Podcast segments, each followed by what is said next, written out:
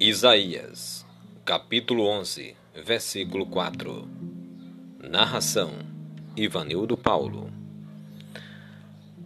Ele julgará os de condição humilde, com justiça, e dará repreensão com retidão, em benefício dos mansos da terra.